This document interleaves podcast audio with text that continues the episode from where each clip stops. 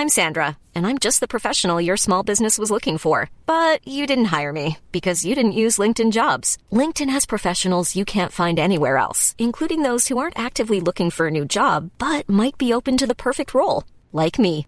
In a given month, over 70% of LinkedIn users don't visit other leading job sites. So if you're not looking on LinkedIn, you'll miss out on great candidates like Sandra. Start hiring professionals like a professional. Post your free job on linkedin.com/people today. Alto Parlante, tu podcast de política, pero no como te han acostumbrado. Aquí te decimos las cosas como son. Te ayudamos a saber y entender todo lo que está pasando allá afuera.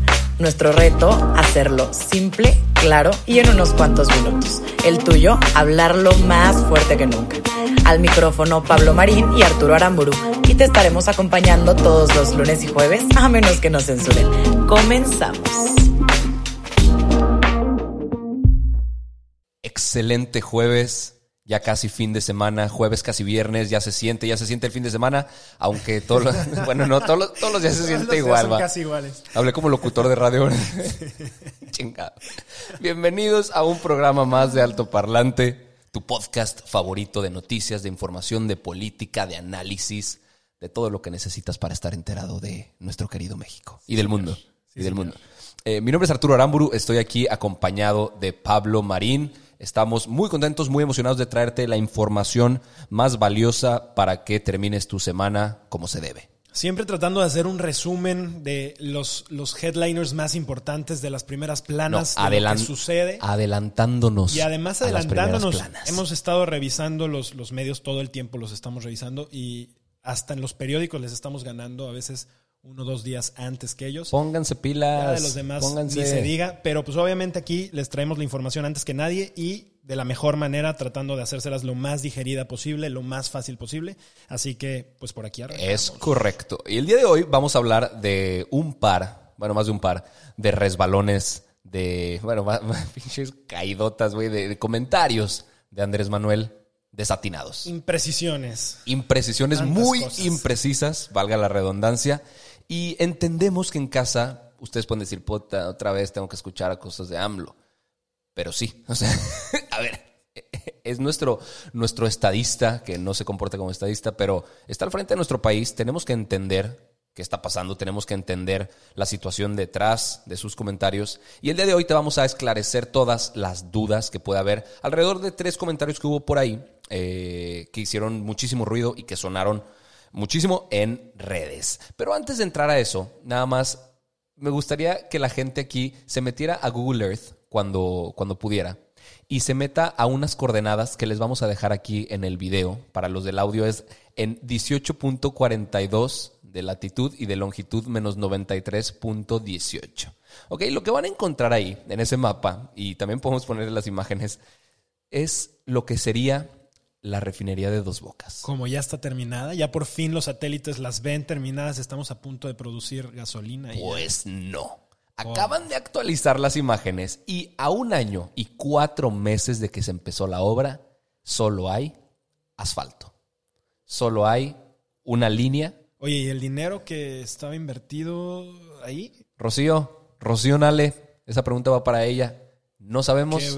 Quién sabe qué está pasando y para, para presumirse como la gran obra del sexenio, para presumirse en tiempos, en costos, en maneras de construirla, Bueno. en la eficiencia, pues ya, ya van mal, güey. Ha sido uno de los proyectos prioritarios junto con el aeropuerto y el tren Maya. O sea, sin duda son esos tres los proyectos. Va- Todos los recursos del país se han ido hacia allá y no ver avances. Digo, y, y este es el tema.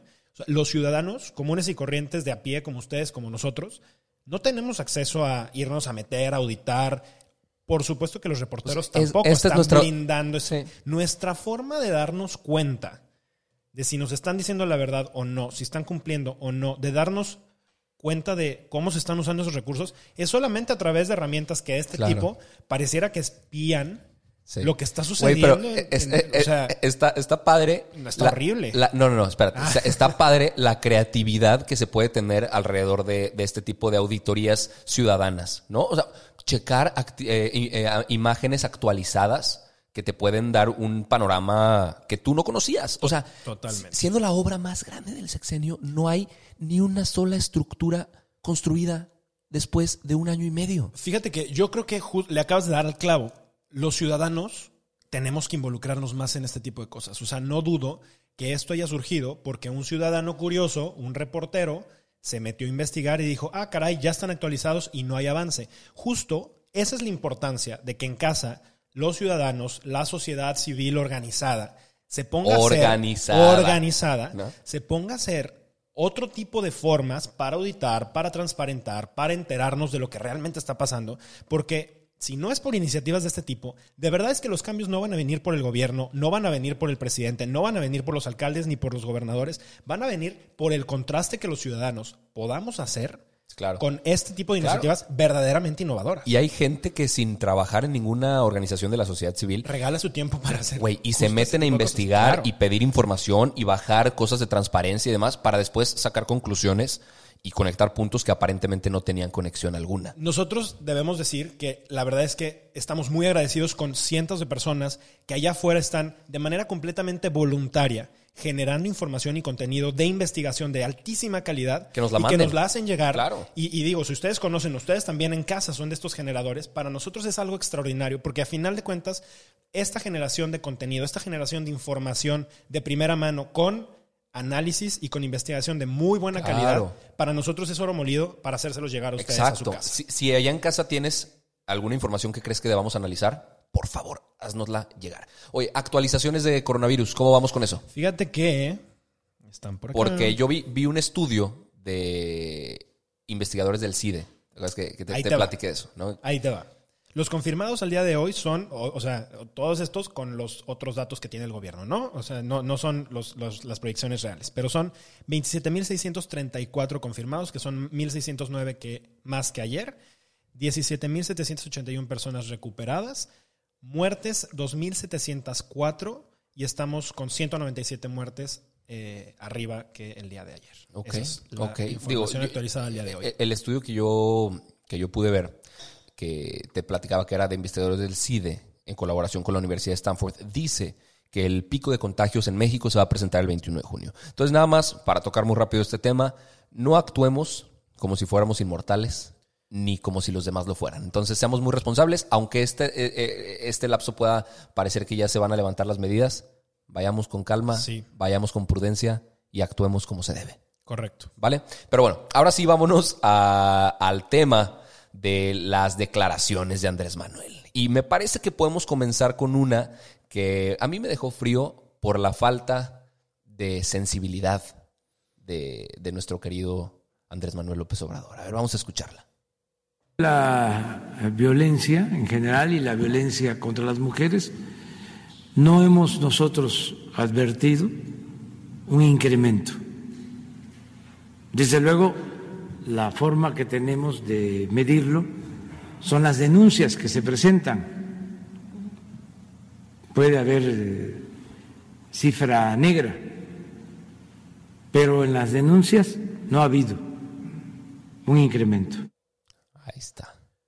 Andrés Manuel diciendo que no, ha- no existe incremento en la violencia contra las mujeres a causa del coronavirus. Ustedes acordarán que en programas anteriores nosotros justamente les decíamos que sí, sí hay un aumento en los casos reportados, porque aquí creo que empezamos a desmentir justo lo que dice el Inclusive presidente. lo dijimos por etapas. Dijimos, a ver, se pronostica, Claro. cuando estaba empezando la cuarentena, se Sí. pronostica que va a subir. Luego dijimos, ya subió. Y Y ahora, ahora, el presidente dice, no, subió. Mira, creo que ahí, este es el tema con Andrés Manuel. Le gusta jugar con la información y con los datos a medias. Él dice, la única forma que tenemos para medirlo es con las denuncias. No, señor presidente, no es la única forma. Y aquí le dejamos algunos ejemplos y algunas ideas, porque, por ejemplo, con las llamadas al 911, que ha habido un incremento altísimo en, llamadas, podríamos medir pues, qué tanto está pasando. Si la gente no está saliendo, no esperemos que vayan a ir a denunciar a un ministerio público, y menos si están siendo abusadas, si están siendo golpeadas, si están siendo amenazadas y viven con su agresor 24/7 en un encierro que las tiene obligadas a estar ahí. O sea, e- el tratar de minimizar el tema, el tratar de evadirlo, el tratar de dejarlo y y dejarlas a ellas solas y a su merced y tratar de desviar la atención a cualquier otro tema antes que a un tema tan básico como es la violencia eh, familiar, la violencia de género, me parece sumamente lamentable y ruin. Y machista. O sea, e, es, es machista, es violento y descalifica a todas las mujeres que colaboran en el gobierno y en el país, Y que han las luchado Claro. por recuperar los derechos que lamentablemente han perdido. Pero como en altoparlante no hablamos solo desde la emoción, sino hablamos con los datos, ahí les va. Al 911 han llamado 24.185 mujeres más que, los que, se que las que se habían presentado el año pasado. En total se han asesinado a 960 mujeres en el primer trimestre del año. Eso es, es un promedio de 10 mujeres al día. En los reportes que ya mencionamos de las llamadas al 911, 67.081 llamadas por violencia familiar, que son 24.185 más que el primer trimestre del 2019. Eh, 1.398 llamadas por abuso sexual en casa, 229 más que el año pasado. Son, son 750 llamadas al día de mujeres pidiendo ayuda. Y ojo, desafortunadamente en nuestro país, eh, la clase política se sale por la tangente diciendo es que no hay denuncias. Entonces, de esa manera justifican el como si no pasara nada. Exacto. Pero una llamada, aunque no sea una denuncia, es un reporte. Y es un reporte que se le hace saber a la autoridad. Y por ende, tendría que considerarse como parte de las mediciones e indicadores. No podríamos decir que pues, no existió nada porque ya hubo por lo menos un intento de pedir ayuda. Y a las mujeres en este tipo de casos se les cree. Inmediatamente se le cree. La mujer nunca va a ser la culpable de que este tipo de cosas se presenten. Porque además sabes que los datos duros siempre han dicho que cuando se han encontrado feminicidios, en el 90% de los casos, 85% de los casos, hubo antecedentes y hubo alarmas previas Claro. en donde hubo llamadas al 911, en donde hubo justamente este tipo de, de- de alertas y no se les hizo caso. Entonces, tratarlo de minimizar, tratar de decir que no es nada, es dejarlas solas y es simplemente Es, es pues, buscar inhumano, que, que esto siga creciendo y se convierta Sí. en otra pandemia mucho peor que la que nosotros estamos viviendo en este momento. Totalmente. Y si, si, si tú crees que esta fue la única eh, cosa no sensata que dijo el presidente, pues no. No, no, no, no nos queda de ver nunca más este vato. También se metió con el tema económico. Se metió con, con las medidas de, de bienestar. Y fíjate, antes, antes de meternos a ese tema, yo nomás quisiera dejar sobre la mesa un tema. ¿Dónde está el presidente humanista que se preocupaba por los derechos humanos, que quería impulsar a las minorías, que se preocupaba por los más vulnerables? O sea, yo me pregunto porque dentro del, discurso de Andrés Manuel, en el que se, por lo menos se vendía, él estaba yéndose por esa vía. ¿Dónde quedó? ¿Por qué de la nada desapareció de su agenda esa parte? Y ahora son justamente este tipo de personas que están en circunstancias más críticas, hoy están olvidadas. En fin, vámonos a lo económico. Madres, vamos a lo económico porque, porque también dijo ahí un par de cosas que ni para qué se las platico, se las ponemos mejor. Ya crecimiento, PIB, Producto Interno Bruto. Este, esos términos ya también deben de entrar en desuso. Hay que buscar nuevos eh, conceptos. En vez de crecimiento, hablar de desarrollo. En vez de Producto Interno Bruto, hablar de bienestar. En vez, en vez de, en vez de lo material, pensar en lo espiritual. A ver. ¿Por dónde empezamos?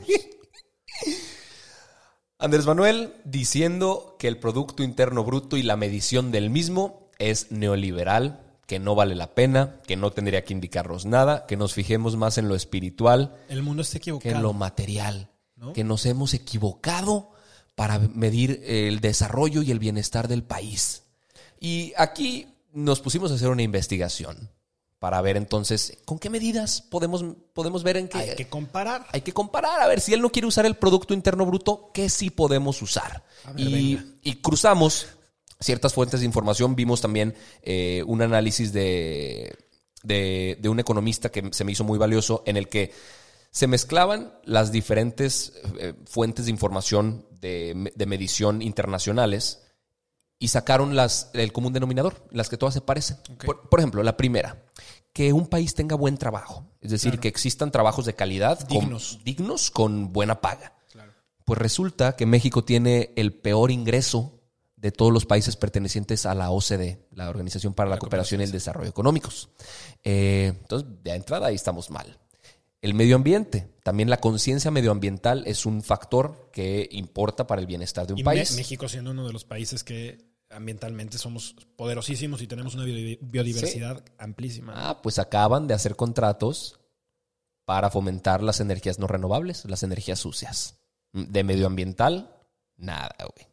Otro, acceso a la justicia, que cualquier persona pueda acceder a- al sistema de justicia y que sea totalmente imparcial. Pues nueve de cada diez delitos quedan sin resolver en México. Sí. Y cuando hablamos de homicidios, en la mayoría de los estados, el 80% quedan impunes. Hay algunos en los que más. Sí, y eso es de homicidios. Si hablamos de los delitos en general, es menos del 4%. Fíjate, el otro día justo hacíamos este análisis con un grupo de amigos y es terrible porque decíamos, oye, es mejor negocio ser delincuente en este país Claro. que ser empresario, que ser empleado, que ser godín, que ser cualquier otra cosa en un sueldo y con un horario que te puedes levantar en la mañana y llegar en la noche a tu casa. Claro. Si, si tienes el 96% de probabilidades de éxito, pues oye, Sí, por eso hay sí, tantos delincuentes. Y a ver, habrá gente en su casa que podrá argumentar de que, ay, pues esto se ha construido en otros Y exenios, sí, Andrés y- Manuel no tiene la culpa. Es cierto. Entiendo, entiendo, pero sí nos estamos poniendo peor en algunos de ellos. Eh, ingreso, eh, acceso a un sistema de salud. Resulta que solo el 22.5% de la población, según el Centro de Investigación Económica y Presupuestaria, puede acceder a un sistema de salud gratuito. Equidad de ingreso, que la gente pueda, que, que no haya desigualdad, vaya, que, que los que ganan mucho no haya muchísima diferencia con los que ganan poco. Para eso se utiliza el coeficiente de Gini, que es de un, de un analista estadístico que se llama Corrado Gini. Eh, pues México es el segundo más alto de todos los países pertenecientes a la OCDE en desigualdad. Tiempo libre, que me parece interesantísimo. Claro. México es el país que más horas trabaja, el que menor poco tiempo libre tiene. Menor y eso también es bienestar. En seguridad, la percepción de inseguridad del INEGI. O sea, datos oficiales del 2019, un año después de la entrada de Andrés Manuel, revela que Ciudad de México, Estado de México, Guanajuato, Morelos, Puebla, Nuevo León, todos, más del 85% de la población se siente insegura en las calles. Entonces, No, y podríamos seguir con muchísimos datos y otras formas de evaluar.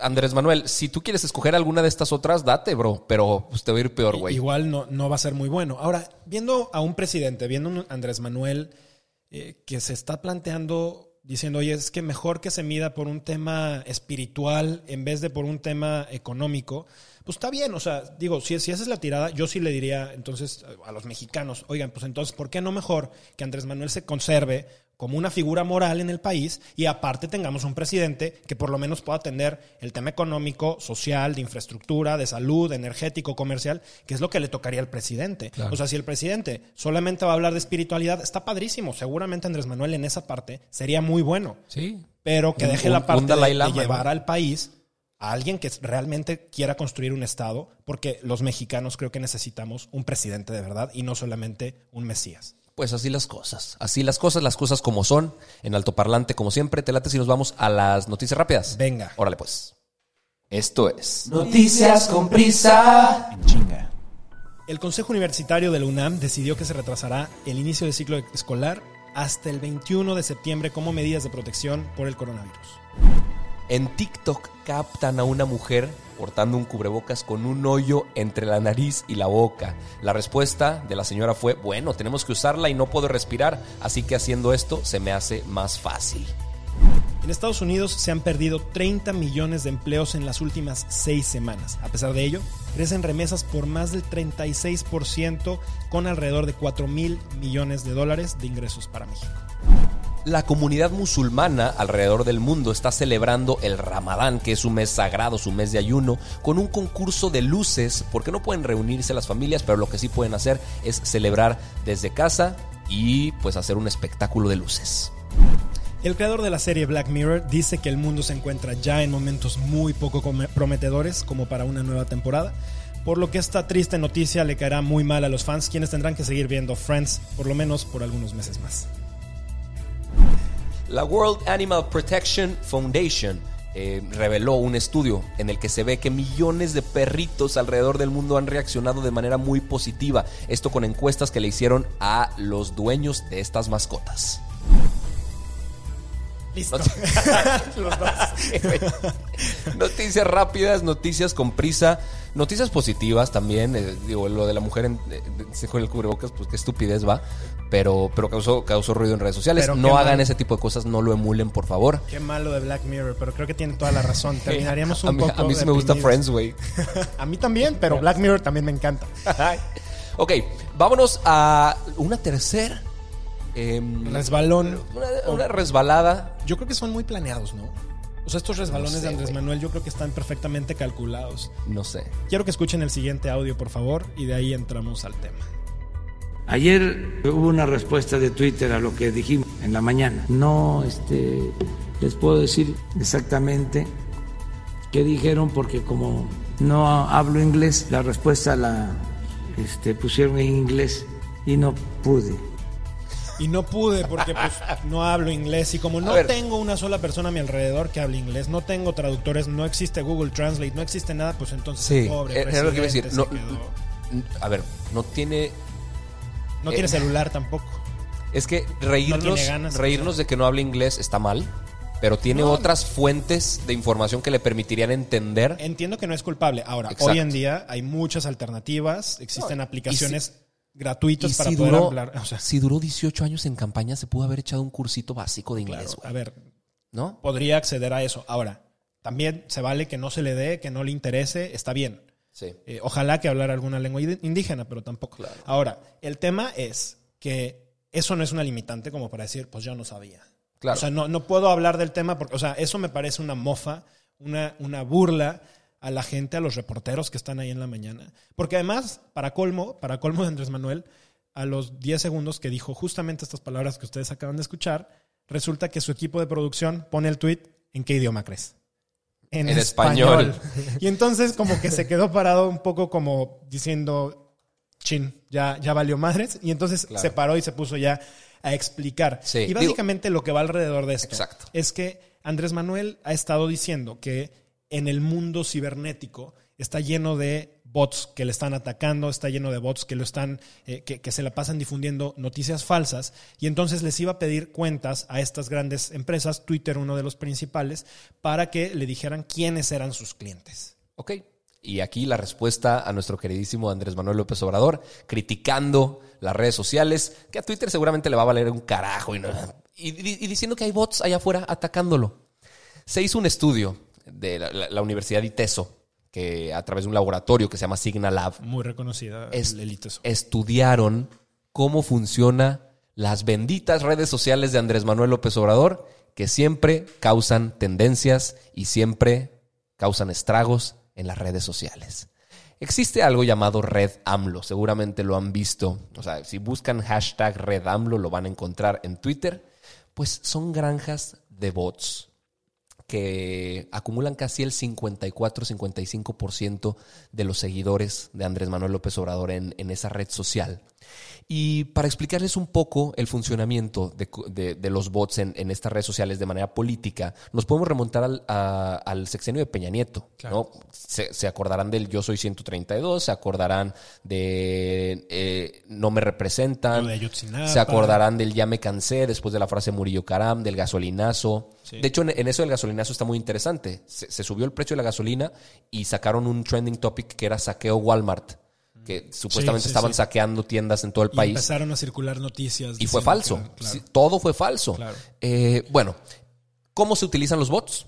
Descalificando activistas eh, y a periodistas que cuestionan, minimizando causas legi- legítimas de la gente, que eso me parece peligrosísimo. Terrible. Y pues Andrés Manuel, no puedes anunciar que no tienes bots, no puedes atacar a tus opositores como si fueran bots, porque porque el que está sacando mayor provecho de estas benditas redes sociales, Sin duda. sin duda alguna, Andrés Manuel. es Andrés Manuel. Mira, siempre que se posiciona, y esto se lo dejamos para que como experimento ustedes los hagan en casa, y aquí nos gusta que ustedes mismos eh, lo, lo vean por, por- por sí mismos. ¿no? No, no, no crean en nosotros, vayan e investiguen. Cuando ustedes vean que un, un trending topic, ¿no? estas, estas tendencias que aparecen en Twitter, le está tirando a Andrés Manuel, les aseguro que no más de 15, 20 minutos después va a haber un tweet que se va a posicionar y va seguramente a llegar arriba con el tema totalmente contrario o tirándole a Felipe Calderón, que siempre Claro. es lo que termina sucediendo. Ustedes mismos lo pueden comprobar cuando se metan a Twitter y vean esto. Y son cuentas que en general no tienen eh, fotografía o tienen una fotografía súper genérica o no, te- o sea, todos sus tweets son alrededor de hashtags. Sí, por ejemplo, hashtag Red AMLOV, hashtag AMLO el pueblo te apoya, hashtag el pueblo está con AMLO. Sí. Son los principales. Y son, son cuentas falsas que después terminan repercutiendo en la opinión de cuentas verdaderas. O sea, de gente que realmente apoya a Andrés Manuel y que se suma nada más al tren del mame de los hashtags y terminan posicionando el trending topic hasta arriba. Nosotros creemos que las redes sociales a través de las que ustedes nos escuchan, tenemos contacto con ustedes, son extraordinarias. Sin embargo, entendemos que son delicadas, que circulan muchísimas noticias que pueden ser falsas, pero aquí creo que es donde en- entra el criterio de cada una de las personas que están navegando para tratar de ver cuáles son las fuentes confiables, quién lo está diciendo. Por supuesto que nosotros en toda esta investigación que tratamos de hacer todos los días para, para los programas que estamos dándoles a ustedes, pues tratamos de contrastar los puntos de vista, estar viendo quién lo está poniendo, que realmente sean personas reales, que realmente tengan justificación y tengan bases.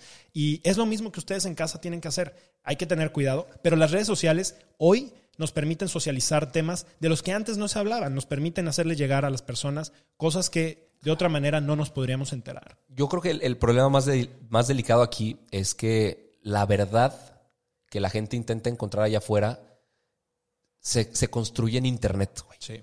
O sea, son interpretaciones de la gente que más que ser válidas, son validadas Sí, por, otros personas. usuarios. Así es. Justo lo estábamos platicando ahorita antes de, de empezar a grabar, ya, ya para, para, para empezar a cerrar Sí. porque el tiempo ya se nos fue.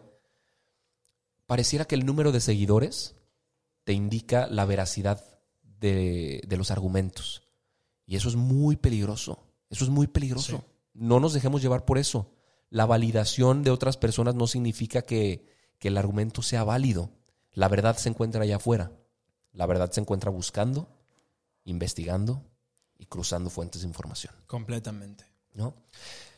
Hay un último temita. A ver. Este domingo es el 10 de mayo. Felicidades a todas las mamás preciosas y maravillosas que están allá afuera. Eh, hay un tema importante alrededor de esto y, y no lo quería dejar pasar porque es muy riesgoso que en este 10 de mayo rompamos cuarentena y que te valga madres, literalmente, ir a ver a tu mamá, ir a participar con la familia. Sí se espera y los gobiernos están muy preocupados porque en una de esas pueda haber picos que dentro de 15 días después del 10 de mayo puedan repuntar y hacer daño a la población. Así que tengamos cuidado, no lo tomen eh, por sentado. Es una fecha importante, Sí. pero seamos creativos y, y busquemos posponerlo tal vez para septiembre que esto ya Y, pase. no, y, y denles mucho amor virtual ahorita. Se puede, Sí. se puede. Mándenles alguna cosita. De verdad es que el, el momento es muy peligroso como para que nos valga madres algo así Claro. y terminemos mandando toda la fregada. Eso fue todo por el episodio del día de hoy. Nos vemos el próximo lunes. Qué fue un placer. Eh, comparte, coméntanos, etiquétanos, lo que quieras hacer para que esto llegue a más oídos. Nos Les vemos el próximo lunes. Chao. Bye. Esto es todo por hoy, pero sin llorar. Estaremos de vuelta cada lunes y jueves en todas las plataformas. Si crees que alguien necesita entender las cosas como son, compártele este capítulo. Nos vemos. A lot can happen in the next three years. Like a chatbot may be your new best friend. But what won't change? Needing health insurance. United Healthcare Tri Term Medical Plans are available for these changing times. Underwritten by Golden Rule Insurance Company, they offer budget friendly, flexible coverage for people who are in between jobs or missed open enrollment. The plans last nearly three years in some states, with access to a nationwide network of doctors and hospitals. So for whatever tomorrow brings, United Healthcare Tri Term Medical Plans may be for you. Learn more at uh1.com.